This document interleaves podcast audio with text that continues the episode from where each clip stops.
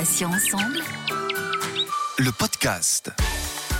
Bonjour à tous et à toutes et soyez les bienvenus. C'est Céline avec vous sur Patients Ensemble où nous recevons, vous le savez, des associations, des malades ou anciens malades, des experts ou encore des professionnels de santé. Aujourd'hui, j'ai invité Colette Casimir, patiente experte, ingénieure ETP, autrement dit éducation thérapeutique du patient, directrice de mon réseau cancer colorectal et fondatrice du programme Team Up Care, entre autres. À l'occasion de Mars Bleu, le mois de sensibilisation au cancer colorectal, elle va donc nous présenter MRCCR, mon réseau cancer colorectal. Colette, bonjour, bienvenue et puis un grand merci d'avoir répondu à notre invitation sur Patients Ensemble. Bonjour, très ravi de pouvoir euh, discuter avec vous de, de, ce sujet important. Je suis également ravie de vous accueillir à nouveau, Colette, puisque c'est pas la première fois qu'on fait un petit podcast ensemble. Alors, Colette, la première question, tout d'abord, quel est votre parcours médical en quelques mots Que vous est-il arrivé personnellement pour que les auditeurs et auditrices puissent vous découvrir? Oui, alors j'ai un parcours médical un peu complexe, puisqu'à 43 ans, on m'a diagnostiqué d'un cancer du côlon, qui est revenu euh, deux années après, pour laquelle j'ai subi pas mal d'opérations. Ensuite, euh, en 2010, c'est revenu à nouveau, donc euh, de récidive. Mais je dirais que ce qui a été compliqué, surtout dans mon parcours, ça a été les amputations que j'ai eues de mon système digestif, puisqu'on m'a fait une colectomie totale, c'est-à-dire que le côlon est parti, les ovaires également par précaution, et on m'a fait ce qu'on appelle une déodénopancréatectomie céphalique, c'est-à-dire qu'on a enlevé le déodénum, une partie de l'estomac, la tête du pancréas, la vésicule biliaire, et j'en passe. Et donc, ça a fait un système digestif très complexe. Voilà, donc ça a été très compliqué en effet. Alors, Colette, euh, il existe plusieurs déclinaisons comme MRCS, mon réseau cancer du sein, MRCP, mon réseau cancer du poumon, MRCG, mon réseau cancer gynécologique. Euh, comment est née l'idée de ce nouveau réseau MRCCR, mon réseau cancer colorectal? Bien écoutez, ça a été un concours de circonstances hein, puisqu'il y a eu euh, deux événements qui s'est produit le premier en fin 2019. Euh, il y avait une association qui s'appelle France Colon qui a stoppé son activité en fin 2019, donc une association très appréciée par les patients. Et euh, Laura Colas, qui est donc la fondatrice de Patients Réseau, hein, qui est donc à l'origine de la mise en place de tous ces réseaux que vous venez de citer, eh bien, elle s'est interrogée sur euh, l'opportunité de lancer euh, mon réseau cancer colorectal. Et il se trouve que dans le même temps, euh, il y a une association européenne qui est très très importante en Europe, qui s'appelle Digestive Cancer Europe, qui cherchait une association de patients cancer colorectal en France et qui n'en trouvait pas. Et en fait, c'est mon oncologue qui était en contact avec ce président qui nous a mis en contact. Et c'est ainsi que euh, je me suis retrouvée euh, donc directrice de mon réseau euh, cancer colorectal. Colette, comme il existe Octobre Rose, que tout le monde connaît, dédié au cancer du sein, il y a également Mars Bleu, un petit peu moins connu, euh, dédié cette fois-ci au cancer colorectal, on l'a compris. Euh, c'est important, selon vous, de parler davantage du sujet et du dépistage notamment? Oui, c'est vraiment, vraiment très important parce que le cancer colorectal, c'est un sujet très tabou. Déjà, le cancer est un sujet tabou, mais quand on parle de tout ce qui touche à, cette zone du corps, c'est très tabou parce que, disons-le franchement, les déchets de l'organisme et parler de caca, hein, parce que c'est de cela dont il s'agit, ce n'est pas toujours simple. Et, je dirais, c'est très important parce que n'oublions pas que le cancer colorectal, c'est le deuxième cancer en France. Hein. En termes de chiffres, euh, on parle euh, donc de 43 336 euh, nouveaux cas par an, dont avec une balance pratiquement égale entre les hommes et les femmes, puisque les hommes c'est 54% et les femmes 46%. C'est tout de même quand même le troisième cancer le plus fréquent chez l'homme et le deuxième chez la femme. Et je dirais qu'en fait, en termes de décès, on parle quand même de pas loin de 17 000 décès par an, avec un âge médian donc au diagnostic de, ce cancer à environ 70 ans. Mais, mais, cela ne veut pas dire que ça ne touche pas des personnes plus jeunes. Par exemple, sur mon réseau cancer colorectal, nous avons même des, des patients qui ont 32 ans. Moi, quand j'ai eu le cancer, c'était à 43 ans. Et puis, euh, c'est aussi très important parce que le dépistage organisé, c'est seulement environ un peu plus de 32% de personnes qui sont dans la tranche d'âge où on est dépisté, c'est-à-dire entre 50 et 74 ans, qui répondent à ce dépistage. Donc, vous voyez bien qu'on est très, très, très loin, je dirais, des chiffres qui permettraient vraiment d'éviter ce type de cancer, surtout lorsqu'on sait que c'est une tumeur en fait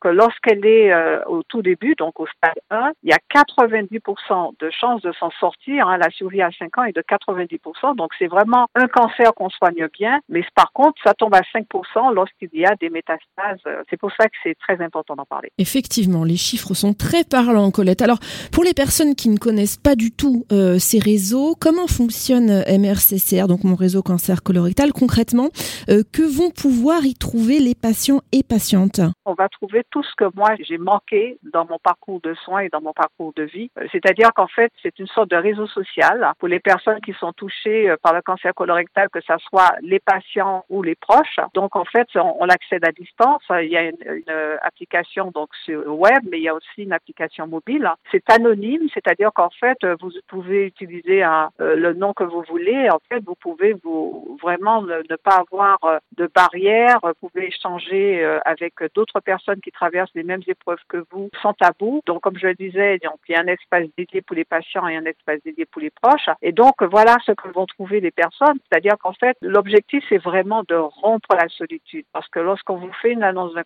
et puis en plus un cancer qui a cette connotation un peu tabou, en fait, on peut avoir tendance à s'isoler. Donc, c'est vraiment éviter l'isolement, partager l'espoir, avoir un espace de parole libre et surtout sans tabou, pouvoir parler de tout, obtenir des encouragements parce que quelquefois on baisse les bras et puis euh, bénéficier de partage d'expériences et de conseils. Donc, avoir des ressources fiables, vérifiées, des documents, des vidéos euh, qui vont être fiables, c'est très important. Et comme je le disais tout à l'heure, euh, vraiment, on va vraiment pouvoir échanger sur beaucoup de sujets, notamment nous avons la possibilité de créer des groupes qui sont dédiés à des thématiques. Par exemple, dans le cadre d'un cancer colorectal, vous pouvez avoir des incontinences fécales, ce qui est un problème qui est psychologiquement très difficile. Vous pouvez aussi avoir une stomie ou, encore appeler la poche euh, qui permet d'évacuer les selles, temporaires ou définitives. Et puis, il y a aussi des sujets quand même très importants comme la vie intime et la vie sexuelle. Donc, en fait, dans ces groupes-là, on peut vraiment échanger, on peut vraiment euh, parler sans tabou. Il y a aussi la possibilité de faire connaître des événements près de chez soi ou ailleurs, hein, comme des soins support. Et puis, euh, nous organisons, par exemple, aujourd'hui, nous avons euh, un moment de convivialité qui va être organisé. C'est à distance, un café Zoom, je dirais en vidéoconférence,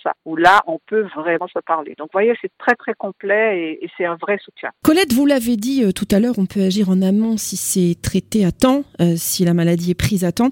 Alors, à quel âge faut-il faire un dépistage préventif? On parle souvent de 50 ans avec l'utilisation d'un kit à recevoir en toute discrétion à la maison. Euh, c'est ça, Colette?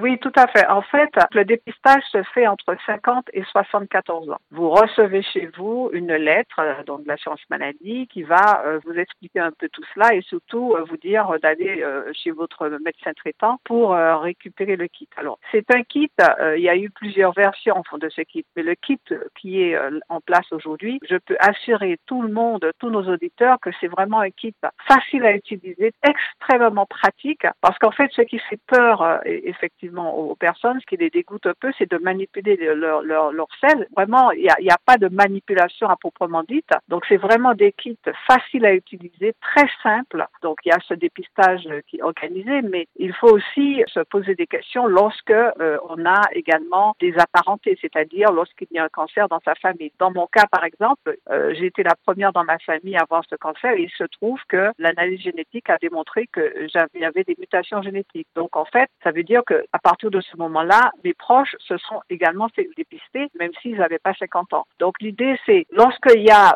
ce dépistage organisé, mais vraiment de le suivre, mais si on a des symptômes, si on a dans sa famille des personnes qui ont le cancer, eh bien, il ne faut pas attendre 50 ans. Comme c'est souvent le cas d'ailleurs pour euh, tout type de cancer, si je peux me, permettre ce petit rajout.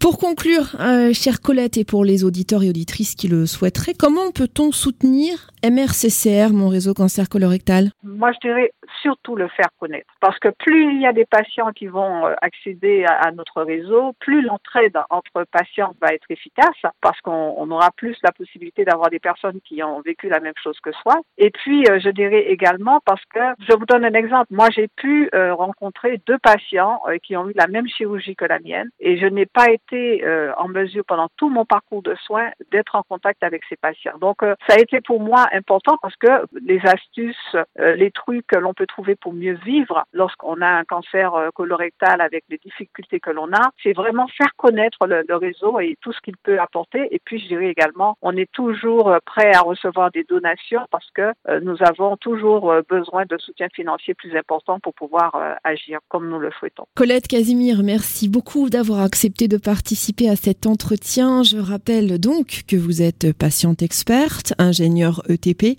mais également directrice de Mon Réseau Cancer Colorectal, fondatrice euh, du programme Team Up Care, et que vous nous avez présenté le nouveau réseau Mon Réseau Cancer euh, Colorectal à l'occasion de Mars Bleu, le mois dédié au cancer colorectal. Je vous souhaite une très bonne journée. Je vous dis à bientôt sur Patient Ensemble. Au revoir Colette. Merci, à bientôt. Et pour info, sachez que Patient Ensemble a désormais un compte Instagram. Alors n'hésitez pas à vous abonner, à liker et puis à partager nos publications d'interviews auprès de vos connaissances et de vos proches. Merci à tous, chers auditeurs et auditrices, pour euh, votre fidélité.